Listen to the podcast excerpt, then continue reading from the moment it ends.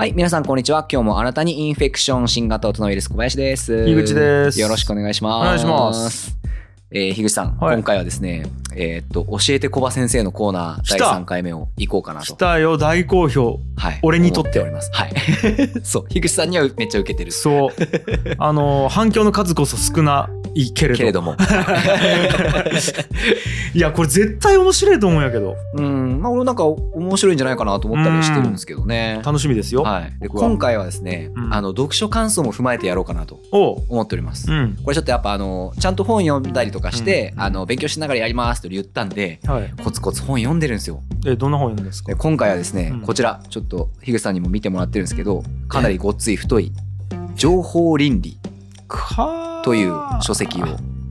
これはですね、えっと確か岡山の方の、えっと大学の先生してらっしゃる大谷拓司先生っていう人がえちょ、ちょっと書い見て、見ていい？これ何ページあるんこれ？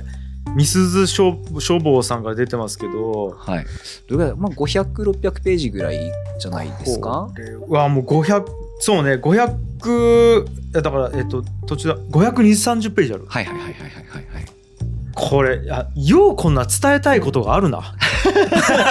まあね、大学の先生なんでいや、500何十ページもね、一個のテーマで伝えたいことがあるっつうのはすごいわ。いやこれすごいですよね。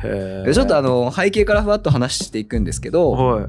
あのーまあ、結構この IT の話みたいなのをしてる中で、うんなんかこう IT 化社会進んできてるよねみたいな、はいなんかそのインターネットとかその IT とかあのテクノロジー的なものをそのどういうふうとに付き合っていくのか？自分ら人間にとってどの立ち位置に置くのかみたいのをなんかもっと考えた方がいいなーって個人的に結構考えてるみたいななるほど。えー、とところがいつも出発点なんですよね。でその中で、あのー一個俺の中ではこう情報倫理学情報倫理学っていううん。テーマで考えてる部分があるんですよ。うん。まあ倫理っていうのはあれですよね。そこに人が集う限りはそのなんかマナーとかルールとか、うんあのーそういったものが必要でしょうはいはい。っていう考え方なんで、うんまあ、情報化社会における倫理はいはい。っていうあの話題なんですけど、うんえっと、これやっぱあの研究してる先生って結構少ないんですよ。でまああのーその中で何人かえっ、と俺がこう国内で、えー、とこのテーマ扱って研究してる先生たちをちょっと調べて。でこの大谷拓司先生っていうあの人がちょっとピンときてたので、うん。えー、と一冊ちょっと書籍を、えー購入して、うん。はい、今回、えー読んでみたんですけど、えっと、どんくらい読んだ？えっと、全部読みました。え、すごっ読みました。全部読みました。ごつい本よ、これ。はい、うんごつかったです。うんでざっくり言うとですね、えーっとまあ、要は情報化社会になってきてこういう問題が世の中に出てきましたよねみたいな、うんえーっと話があります。えうん。ーっと公と私その公と私が揺らいでいくよねって話とか、匿名性と個人情報とか、うん。あのーネットが発達した世の中の状態世情みたいなのとか、うん。えっと、書籍とか図書館の未来がどうなるんだとか、うん。であとメディアと現実とかいろんなお話がある中でえーっと中にですねこの著作権の哲学っていうのがう。んあるんですよこの本の中に、うん第5章が著作権の哲学なんですけどうん。そこがめちゃくちゃあの面白かったので、今回お話しさせていただきたいなとほいう感じなんですよね。うん。でどっから行こうかな？あのーちょっとふわっと。なんか以前著作権の話ってここの新型で少しなんかしたのって覚えてます？なん何やったっけ？なんかその時俺言ったのが、うん。俺結構ヒップホップとか好きだから、はい。あのそのマッシュアップみたいなのとかサンプリングとかがあるから、なんていうかその作品引用したりとか、そのなんかパクリパクられみたいのって、そのまああって当然じゃないけど、うん。なんかそんな抵抗ないみたいな、うん。あの話をちらっとしてたことがあったりしたと思うんですよね。うんでそういうふうにしてちょっと俺個人的になんか著作権なみたいなこうなんていうかもやもや考えてたところがあったんですけどもうこの本のおかげでバッチリ来ました。そういうことかっていうのが来ました、うん。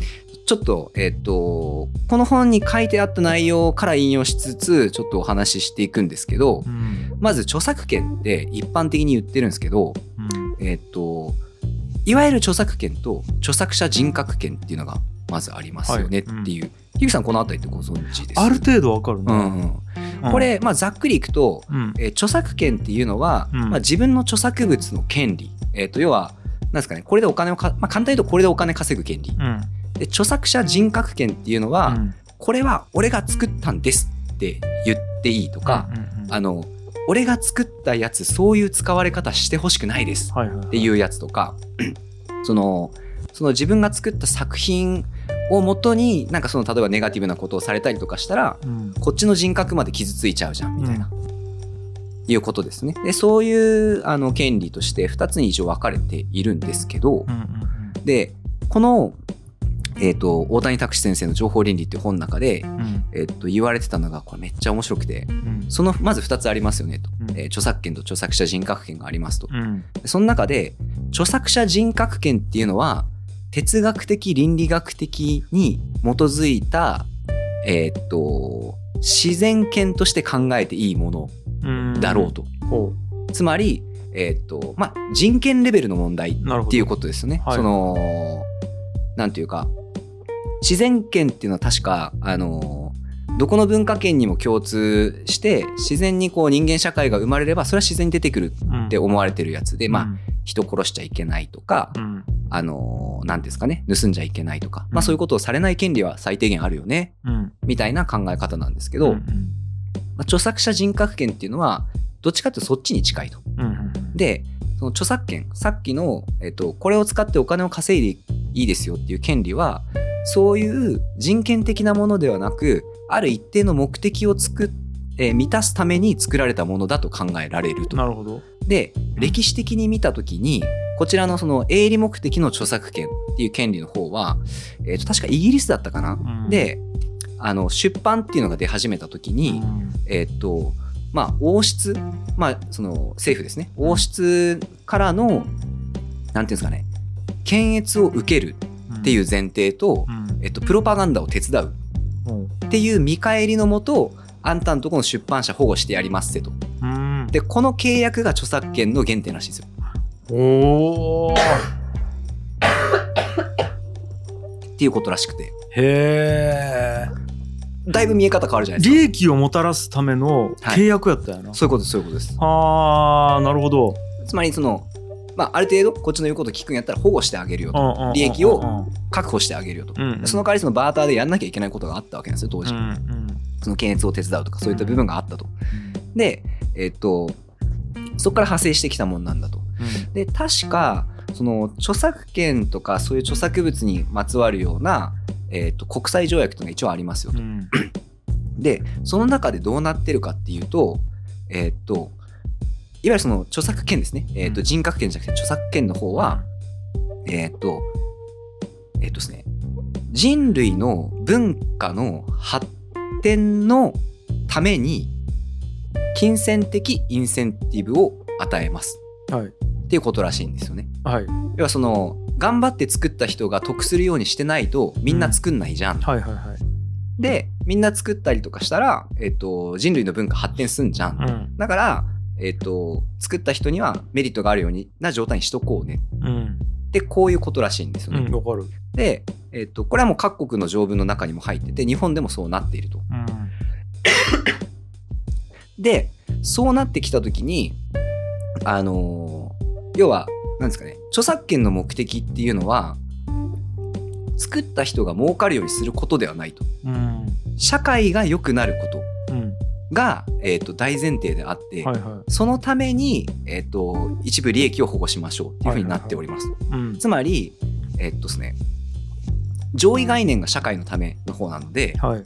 その一部の人の利益を制限してでも、社会的にメリットがあるだろうと思われたら、それは著作権の適用外っうんて考えるのが普通だろうっていうことになるらしいんですよ。うんなので、例えばですよ、例えばですよ、うんえっと、俺が CD 買ってくるとするじゃないですか。うんで、樋口さん、この CD 聴いてくださいよ。めっちゃかっこいいです、このバンド。つって、樋口さん聞いたとするじゃないですか。お、めっちゃいいねってなって、樋口さんと一緒にライブに行ったとするじゃないですか。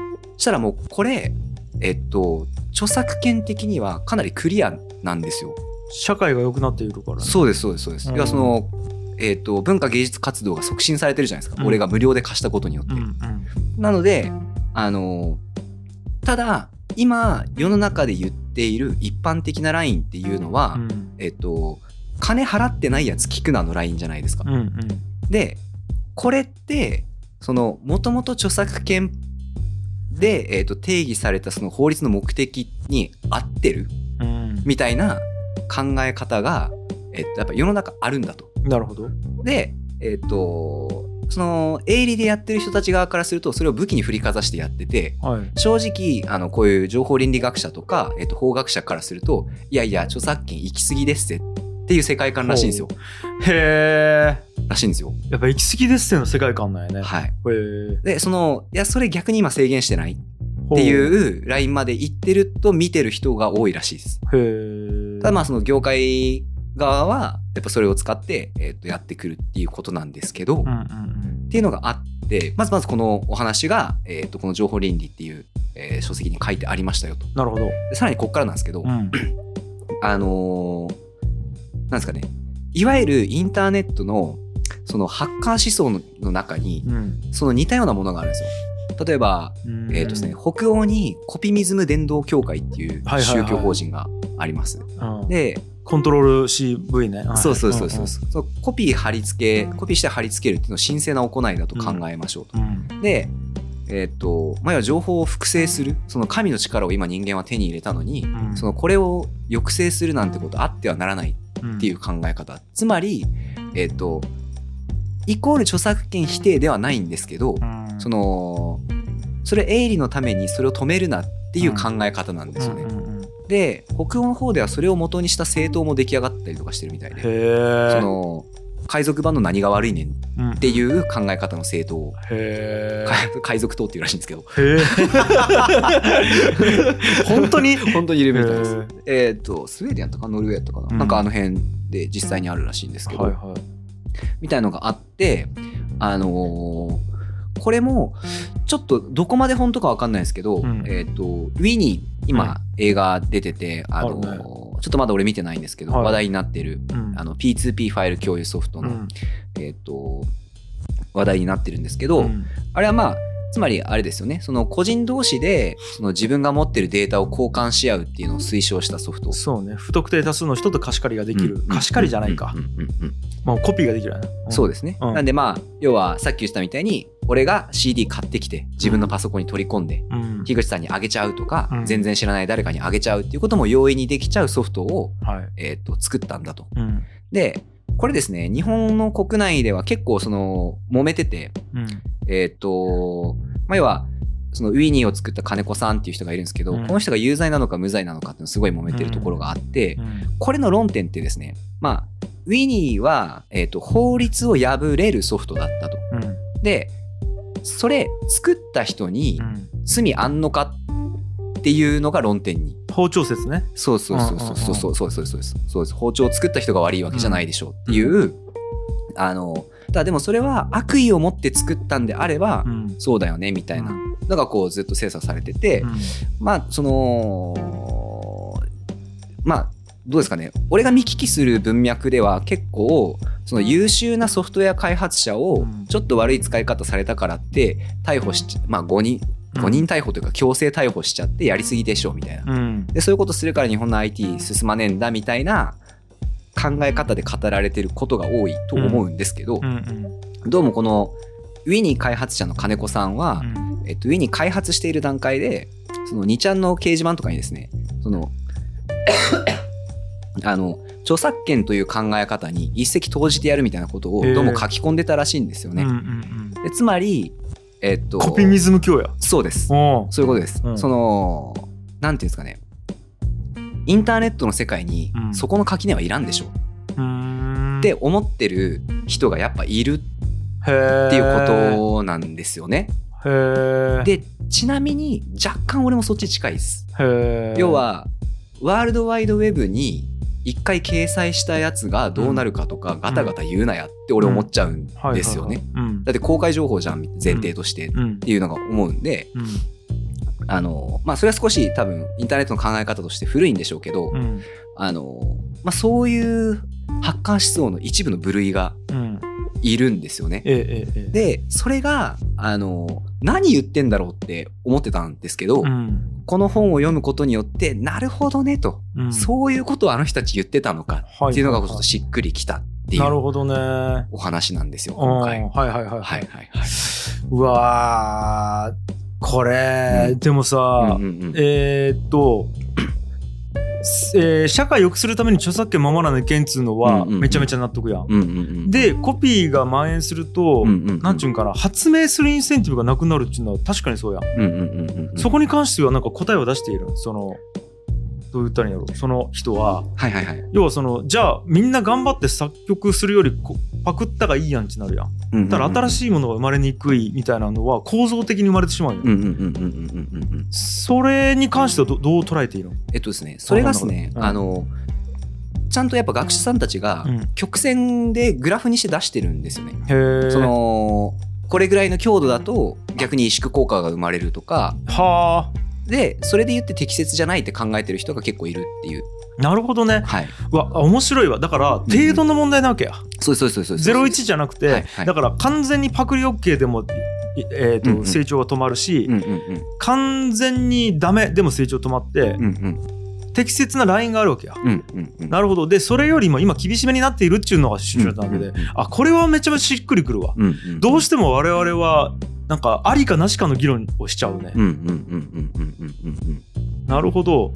ですね。なんかその、うん、なんでまあガイドラインガイドラインというかそのどの辺に基準値を持ってくるかを少しこう改めるべきなんじゃないかみたいな、えっとまあ、この大谷先生がそこまで言ってるかっていうかそういうふうに考えてる人も結構いますよっていう話なんですけど。うん、や分かった分かった、うんうんうん。あとやっぱりその人格権と、うんうん。あだから著作人格権と著作権も分けて考えてなかったねそうっすよね。うんうんうんうんうんうん。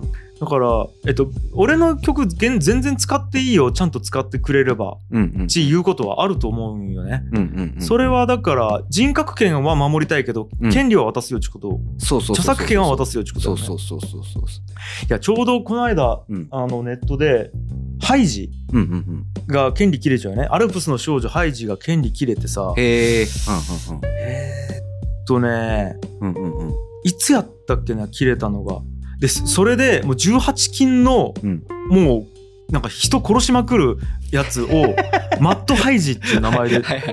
作ってちょっと話題になっちゃったんやけど、うんうんうんうんうん。これはだから、うん。えー、と人格権を侵害しちゃうよね多うん分、うん、そうですね、うん。人格権を侵害あのねうん。怒りのハイジがアルプスで大暴れ、あこの映画18金ですみたいな。教えておじいさん復讐の仕方を そうですね。それは人格権の方多分ちょっとあの問題があると思うんですけど。ペーターが殺されてそれで復讐するみたいな。やつなんやけど、うんうん。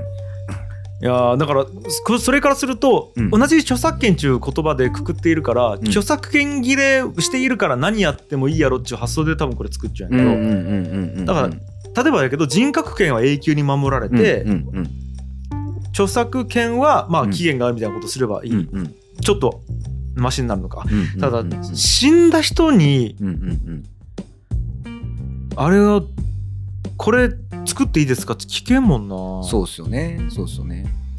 となるとどうなるんやろうなっていう問題はあるなえっとどうだったかな？ちょっとごめんなさい。そこ俺もあんまり覚えてはないんですけど、なんか、うんあのーそういう話題もありました。その、もうな著作者が亡くなってしまったとか、例えばうん民謡とか、うんああいうのをそもそも、なんですかね、著者不明みたいなん作品をどう取り扱っていくかみたいなのを、あのーまあ、情報倫理の分野としてはやっぱ考えなきゃいけない分野っていう。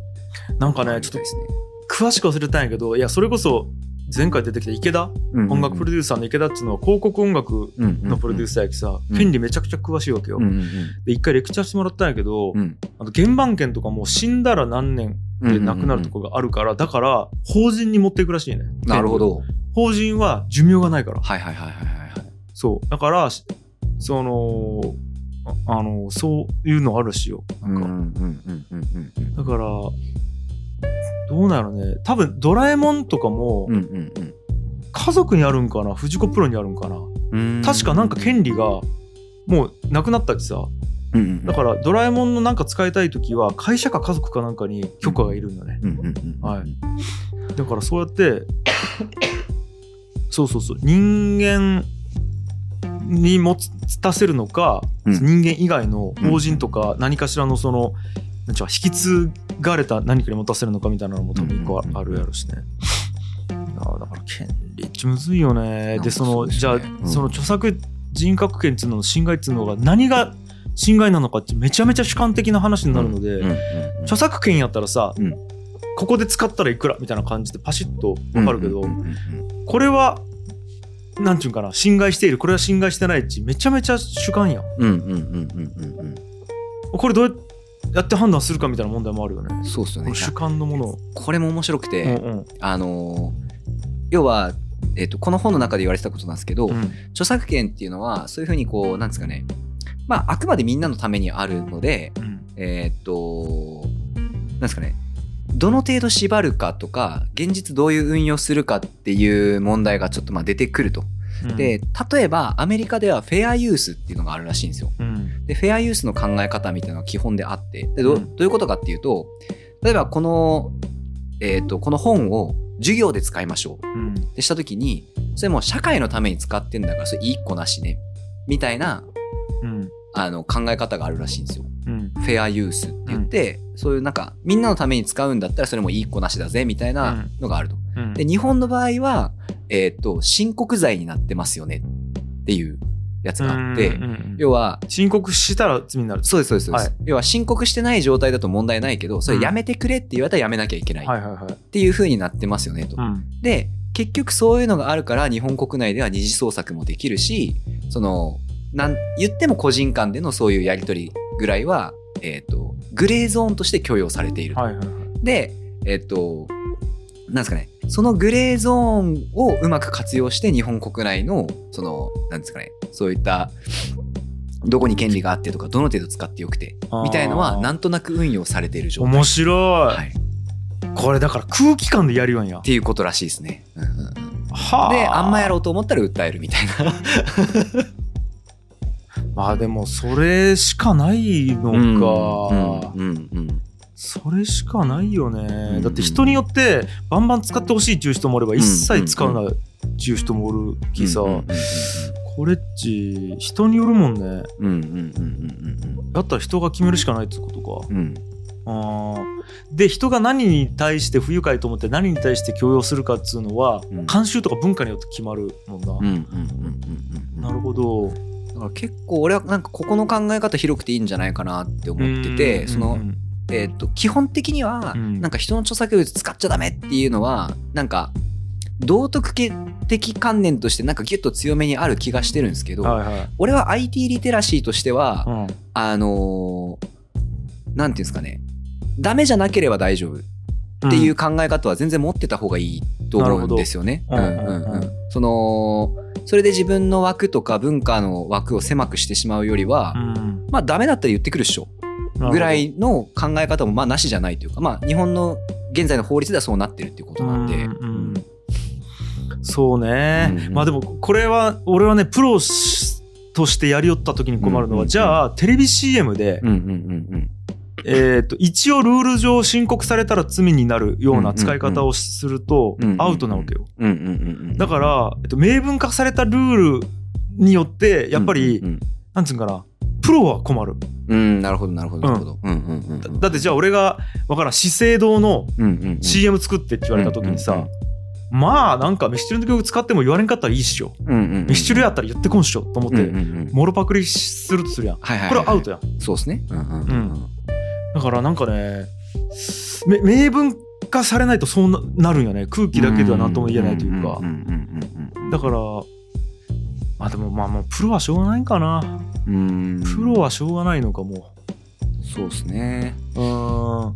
いや俺だからそれレゲエとまたねレゲエの世界とポップスやロックの世界やったら全然違うっつううのがあっん。てもうレゲエの世界やったら使い放題だよね。そうですね。うん。もう人のトラックどんだけ使っ使ってもいいしなんやったら、うん。つ俺が作ったトラックつにうん。あ離陸乗せてくれたんやろ。ありがとうみたいな、うんうんうんあれよかったよみたいな感じらしいよね、シェアするしバンバンみたいな、うんうんうんそういう文化圏ですもんね。そう文化圏。いうん。やで一回俺はやっぱそのレゲエの人と仕事した時に、うん。あの権利の話をやっぱせざるをえんやん。こっち仕事として作ったわけやでレゲエのトラック作ったんやけど、うんうんうんうん権利の話したら「ええ？みたいな「いまあそうなりますよね。うんうんうんうんやこれあの使う時ちゃんと言ってもらわないとこれ発生するんで」とかいう話をちょっとしたらさ「うんうん。え？え？みたいな 感じなわけよ。そうですね。リディムなのにっていう話ですよね。あそうリリディムっちゅうやね、うん。リディムなのに「え？あそいやちょ普通ないっすよそんなの」って言われて。それは絶対そうでしょうね。うん、いや、うん。ふ普通っていうか、うん。一応僕らその仕事でやってる時はこういう契約でやらせてもらってるんで、えうん。契約？え？みたいになって、うんう結局もう馬が合わんで、うんうんうんうんうんまあじゃあもう今回いいですっつって知らなかったんでこっちもうん確認しとくべきでしたっつって終わったんだけどうんうんうんうんうん。だからこれ同じ日本の中でもその、うん。ジャンルとか文化圏によって全然うん。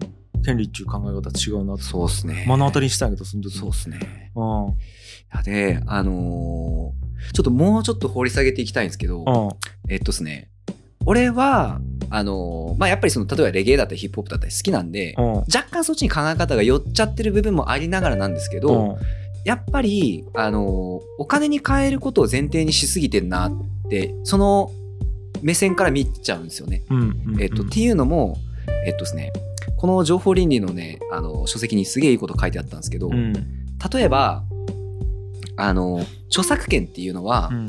えっと、まず、頑張ったかどうかは関係ないっうん。ていうのがあって、うん。えっと、著作権が付与される瞬間っていうのは、私がこれを作品だと解釈して世の中に出す瞬間うんに、えっと、付与されるんだと。うん。で例えば、その辺の落ち葉ポンと拾ってきて、これは芸術ですって言ってもいいうん。わけじゃないですか。なんで、えっと、あんたが頑張ったかどうかに金がついてきているんじゃありません。っはていうのが著作権のまず考え方。いはい。として、えっと前提としてあるっていうことなんですよね。うんうんで、あともう一個あったのが、これ面白いなと思ったのが、あのー何やったかな。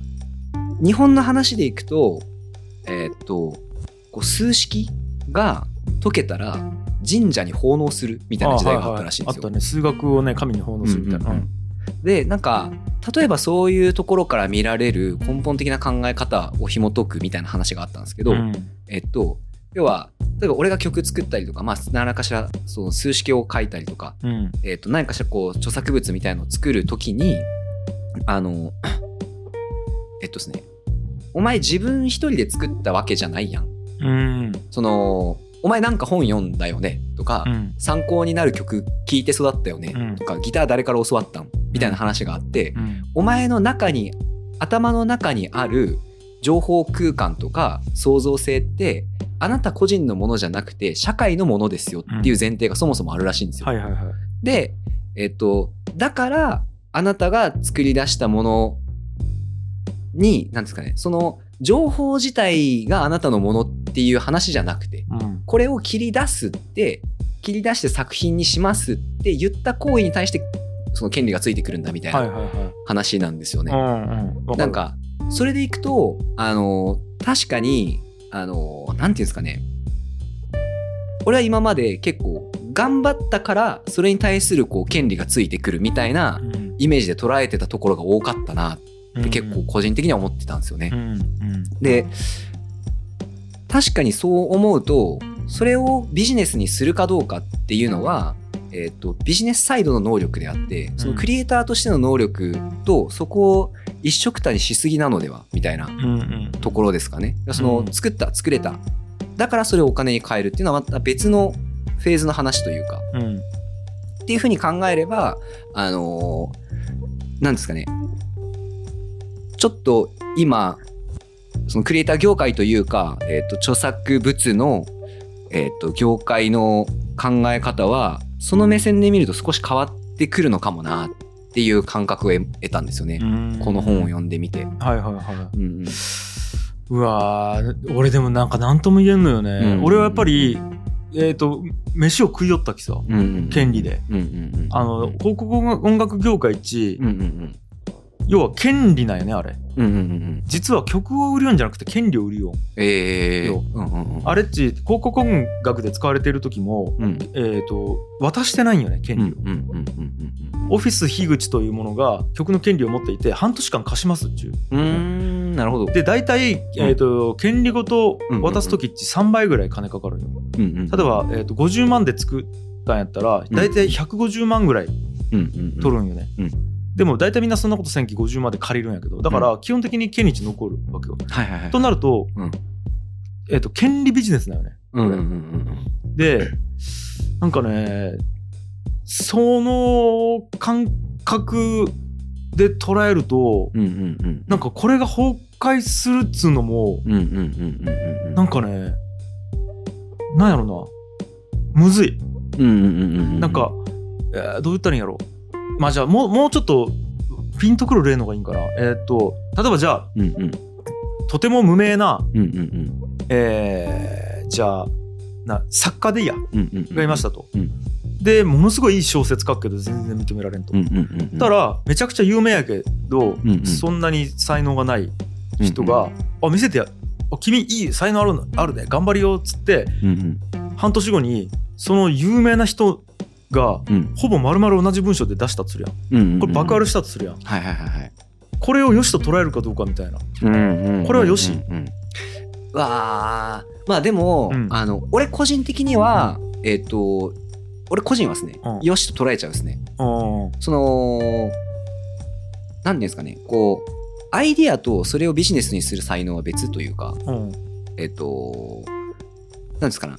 こう例えばえっ、と例えばこの本を読む前の俺の感覚としたら、うん。いい曲作ったらそれ相応のお金もらって当然でしょ。うん。ってただ思ってたんですよね、うんうん。なんですけど今俺思うのは確かにこういい曲バーン作るのとそれをお金に変えるっていうのは全然別の話やな。っそうそう。て感じがするんでうんうん。えっ、とコバ的なよしはじゃあ、うんうん。この人かわいそうじゃない？えっ、と前者の人この人はめっちゃうん腹立ったとするやん、うんうんうん。なんで俺のパクられてうんうんうん。で俺に1円も入らんのか今のうん著作権の法律じゃ。うんうんうんとなるやん、そうっなんかね、すうんうん。結構俺はかわいそうと思っちゃうよねこの人。なんかあうん。もちろん俺もかわいそうと思うんですけど、うん。そのそれがそれを良しとするっていうか、うん。えーっとですねなんつったらいいかな。えーっとその人も書いたわけじゃないですか。うんうん。でえーっとどっちかっていうと著作者人格権の方にこだわるべきというかあれ元ネタ俺なんだってみたいな。はいはいはい。パクられたんじゃんの方をこだわるべきでうん。その俺に金入ってこねえじゃんは言う筋合いないみたいな感覚ですかね。はい。でもなんかうん。それってさ、どう言ったらいいんやろえっ、とこの人は金を稼ぎたくてやりよったっつるやん、うんうんうんうんやったらうんうんうん。なんやろなめちゃくちゃかわいそうやなみたいな感じだよね。どう言ったらいいんやろそうですね。うん。なんかそそこなんですけど、ん。そこなんですけどえっと金を稼ぐか稼がないかはうん。えっとその人次第じゃないですか。うん。えっと例えばですねうん。同人誌とか趣味で作ってやってる人いるじゃないですか。はいはい。でまあその売れるっていうのはある種ご褒美として必要なのかもしれないですけど、うん。インセンティブですよね。はいはい。その多分それで生活しようって思ってやってるというかまあ生活できたりももちろんするんでしょうけど、うん。なんていうかあの頑張るための餌ぐらいの感じでうん。メインはそこじゃないと思うんですよ。うん。その同人誌を作りたい。っていうところの方が、うんうん。あの大きいと思うんですよね。うん。でえっともともとそれでお金を稼ぎたいって思って、そういう構想なんであれば、うん。えっと、そこまでをビジネスプランに組み込む必要がある。はあはあはそのしょ要はものづくりの才能はあったけど詳細なかったよねって話になっちゃう。あうんうん。で逆のパターンは全然あり得ると思うんでそのものづくりの才能はなかったけど詳細はあったんで何かしらで売れましたっはいはい。ていうこと全然あると思うんですよね。うんうん。だからなんていうんですかね。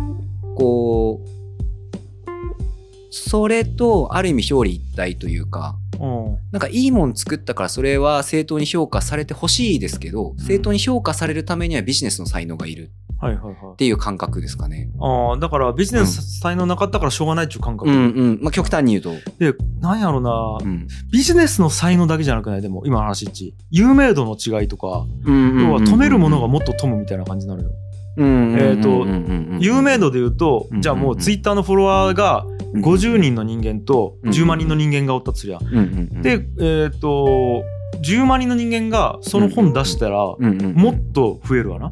うんうんうんうんうんなんかそういう感覚なんよね。そうっすね。権利で保護されないと、そうですね。うん。でもあのもちろん今の話で言って俺もかわいそうだと思うし、そうじゃない方がいいと思ってるんですけど、うんうん。えっと今考え方を変えてみた俺にとっては全然見え方が違うっていう感じでえっと、そんなこと言ったらそんな人いくらでもいるっしょ。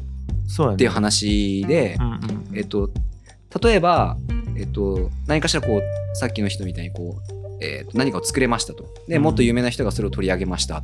でその人のものになっちゃいましたっていう時に、えっと、元の人は自分の作品で世の中を変えられたかどうかですよね。かをうんという評価軸で見ると変えられちゃうよね。あそうそうですね、えっと要は自分一人だったら多分できてないんですよね。ええ。もともと影響力がないわけだから。で影響力のある人の力を借りて作品が世に出た状態なわけじゃないですか。はいはいはい。じゃあなんかさっき言ってたビジネスの詳細みたいなものと少し似てると。うん。でもちろん持てるものが、えっとより強くなっちゃうよねっていうのはでも資本主義社会はそはいうなので、今の社会設計でいくとそれはそう。うんなんですよね。うんなんでなんていうかこうちょっといいものを作れたら評価されねばならないみたいなとか頑張ったやつ評価されなきゃいけないみたいな固定観念ありきでいくとそうなるんだけど、うんうんなんかそこをさっぴくとそうでもねえなって結構なってくるっていう感じですかね。え待ってえっ、とちょっと待って、もう一回整理すると、うんうん。作った人はうんうん。金が欲しくて作っちゃう。よ、うんうんうんうん。えっと、社会的インパクトを別に出したいと思ってなくて、うんうんうんうんうんこれで俺はプロになってバイト辞めたいと思って作る。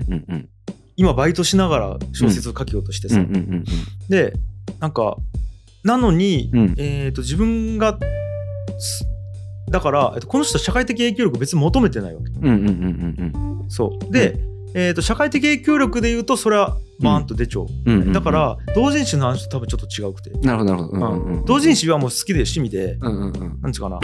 あのいなんかこれが面白くなったらいいしそもそも目的で作作っておき、うんうんうん。別に権利とかっていう話じゃないけどなんかね営利目的でやりよう人にとっては結構きついんじゃないかなっていうのがあるわけよね、権利が守られんかったら。そうっすよね、うん。それは確かにそうなんですけど、うん。えっとそれはもう産業保護するって話になってきません？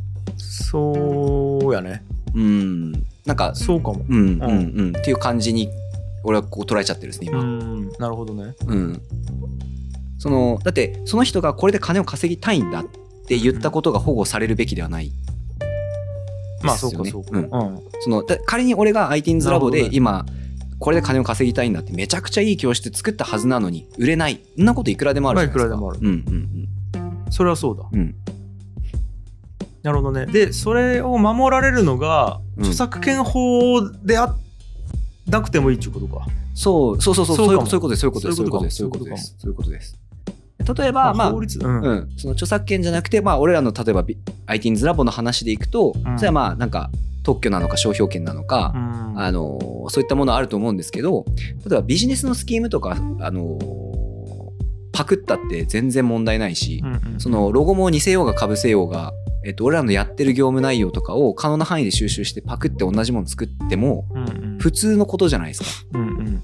だからあのクリエイターの会話以外では普通に起こってる。っていうのを見るとうん。なんかちょっと過剰じゃない？っていう感覚になるってことめちゃくちゃ分かったわ。うんうんうん。でもっと言うと多分うん。権利とかあごめん、えっと、法律か。うんうん。法律によって守られすぎだよね、でもしそこでお金にしたいんやったら、うんうんうん。なんかこう寄付集めるなり、うんうんうんどう言ったらいいんやろうな。あれを作ったのは実は俺だっつってそれで影響力集めてなんかするなり、うんうんうん。みたいなそのほ法律じゃない何かでやる方法を探さなきゃいけないわけね、そうなんですいよ。そうです強く生き残るためにね。そうですそうですそうですそうですなるほど。で弱肉強食はどこでも一緒そういうことか。めちゃくちゃ分かった、うん。なるほどでどっちかっていうと、うん。あのーまあこの情報倫理の本の後もちょっとその辺の話を俺なりに調べてみて、はいはい。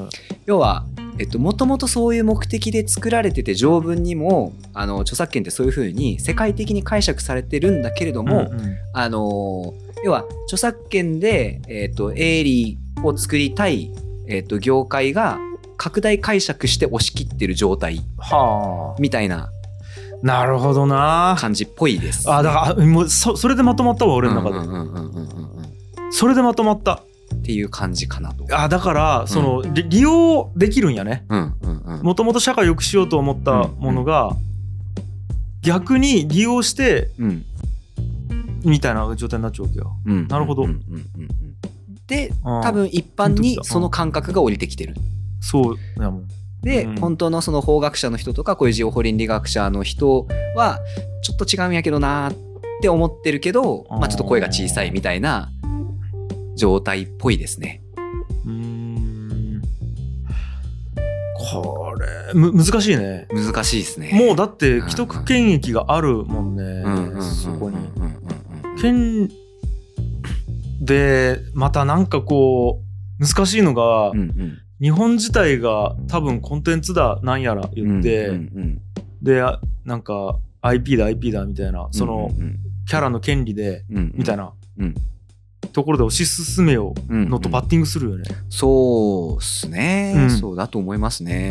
うん。むしろだから権利をめちゃくちゃ守って、この日本のキャラクターだったり、うんうん。作品の権利みたいなものをうんうん。使って国力を上げていこうとしよった、うんえうんいや一時期、うんまあ今あ強く掲げた時期があってそこから今も続きようわけやん、うんうんうんうんうん。でもこれ例えばじゃあね、うん。言うたら中国でうん。ドラえもんバンバン売っていいですよっていうことやん。それ日本に1円も入ってきませんですよってなるってことよねこれ、うんうんうん。うんまあまああの考え方によっては。突き詰めたら。うんうんうん。これ国のあれとバッティングするもんな利益と。こそうですね。れむずいね。むずいっすよね。うん。